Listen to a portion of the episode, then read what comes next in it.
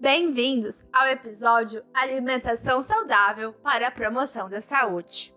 Meu nome é Yasmin Ferreira e contamos com a presença da Aline Maria, Kathleen Gabriela e da nossa convidada, a nutricionista Kádia, para a nossa conversa de hoje, onde iremos trazer para vocês 10 passos para uma alimentação saudável, dicas de vitaminas e frutas da época, a importância de uma boa alimentação durante essa pandemia de Covid-19 que estamos enfrentando. Passa agora o podcast Não é só papo de enfermeiro, uma produção do curso de enfermagem da Faculdade IALUSC.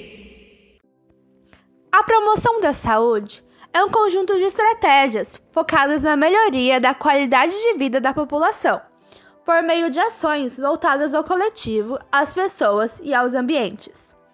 Os hábitos alimentares nos dias atuais passaram por uma grande modificação, decorrentes do modo de vida, da correria do dia a dia, tendo muito pouco tempo para parar e preparar uma refeição adequada, optando sempre pelo mais prático, fácil, como os nossos famosos fast foods. Mas a alimentação não diz respeito apenas à ingestão do alimento mas também ao fornecimento dos nutrientes que influenciam muito na nossa saúde e no nosso bem-estar. Diversos estudos mostram, por exemplo, que o consumo de frutas ou de legumes e verduras ajuda contra doenças do coração e certos tipos de câncer. Eles indicam o benefício sobre a prevenção dessas doenças que advém do alimento em si e das suas outras combinações de nutrientes. Agora vamos aos 10 passos para uma alimentação adequada e saudável. Pegue sua folha e sua caneta para começar a anotar. 1. Fazer de alimentos in natura ou minimamente processados a base da alimentação. Alimentos in natura são aqueles que vêm de plantas ou de animais e são consumidos sem que tenham sofrido qualquer alteração. Alimentos minimamente processados são alimentos in natura que antes de chegar em suas mãos foram submetidos a alterações mínimas. Um exemplo é o leite, aquele companheiro do nosso cafezinho. Quando consumido direto da vaca, é um alimento in natura. Já o leite pasteurizado, o de saquinho, é um alimento minimamente processado. Essa categoria de alimentos é a base para uma alimentação nutricionalmente balanceada e saborosa.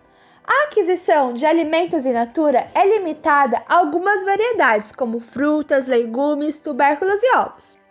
Alimentos in natura tendem a estragar muito rapidamente, e esta é a principal razão para que sejam minimamente processados.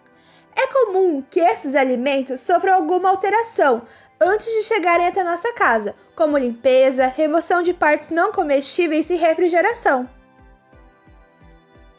2. Utilizar óleos, gordura, sal e açúcar em pequenas quantidades ao temperar e cozinhar alimentos e criar preparações culinárias. Se usados com cuidado, esses alimentos contribuem para diversificar e tornar mais saborosa a alimentação sem torná-la nutricionalmente desbalanceada.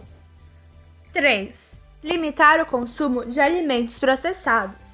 Os alimentos processados contam com a adição de sal e açúcar e são produzidos a partir de alimentos in natura ou minimamente processados.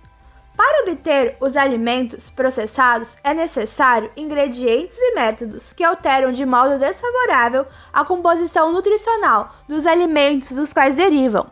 Conservas de legumes, compostas de frutas, pães e queijos são deliciosos e podem ser consumidos em pequenas quantidades como ingredientes de preparações culinárias ou parte de refeições baseadas em alimentos in natura ou minimamente processados. O objetivo do processamento industrial é aumentar a duração dos alimentos e frequentemente torná-los mais agradáveis ao paladar. 4. Evitar o consumo de alimentos ultraprocessados. Os ultraprocessados são os alimentos de pacotinho, que, devido aos seus ingredientes, são nutricionalmente desbalanceados.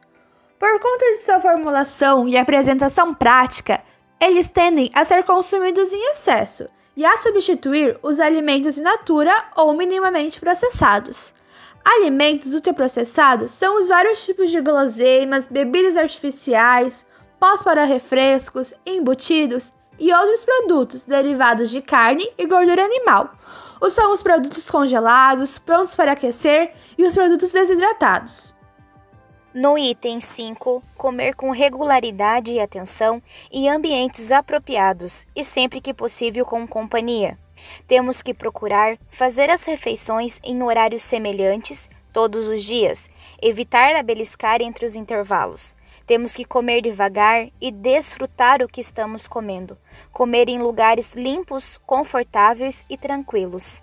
Sempre que possível, com uma companhia, com um familiar, amigo, colega de trabalho, e esta companhia faz a gente comer com atenção e regularidade. 6. Fazer compras em locais que ofertam variedades de alimento in natura ou minimamente processados.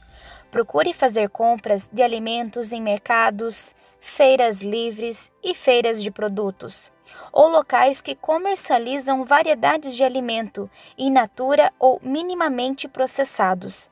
Prefira legumes, verduras, frutas da estação e alimentos cultivados. 7. Desenvolver, exercitar e partilhar habilidades culinárias. Converse com as pessoas que sabem cozinhar, peça receitas a familiares, amigos e colegas. Leia livros, consulte a internet. Agora, se você tem habilidades, compartilhe. Ajude o próximo. 8. Planejar o uso do tempo para dar à alimentação o espaço que ela merece. Planeje as compras de alimento e organize a despensa doméstica.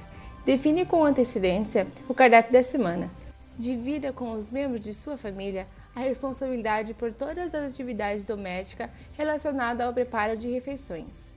Faça de preparação de refeições e do ato de comer momentos privilegiados de convivências e prazer. Reavalie como você tem usado seu tempo e identifique quais atividades poderão ceder espaço para a alimentação. 9.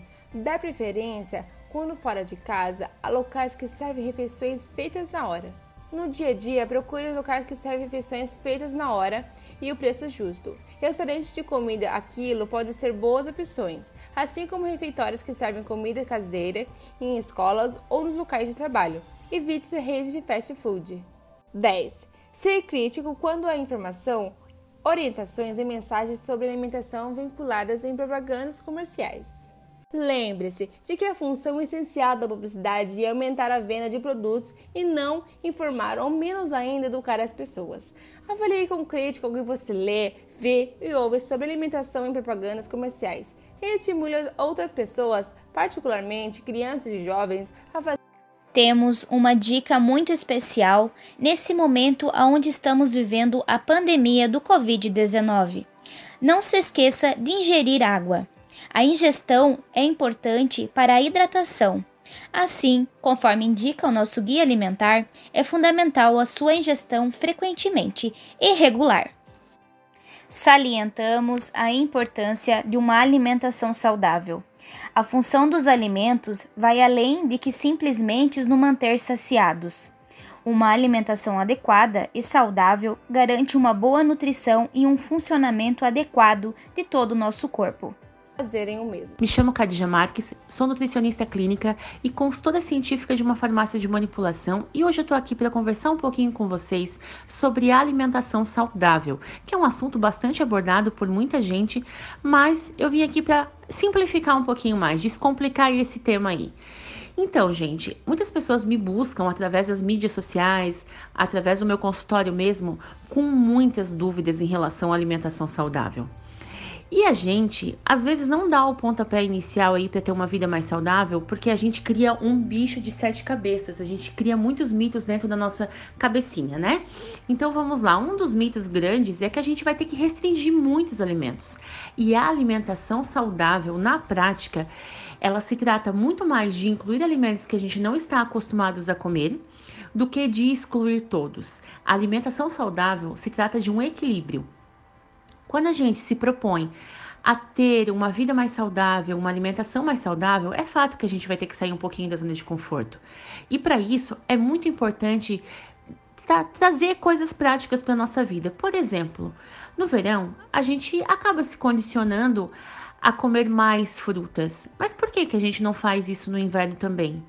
Eu acredito que é uma questão de comprometimento, é entender que aquilo também é necessário para o seu corpo no inverno.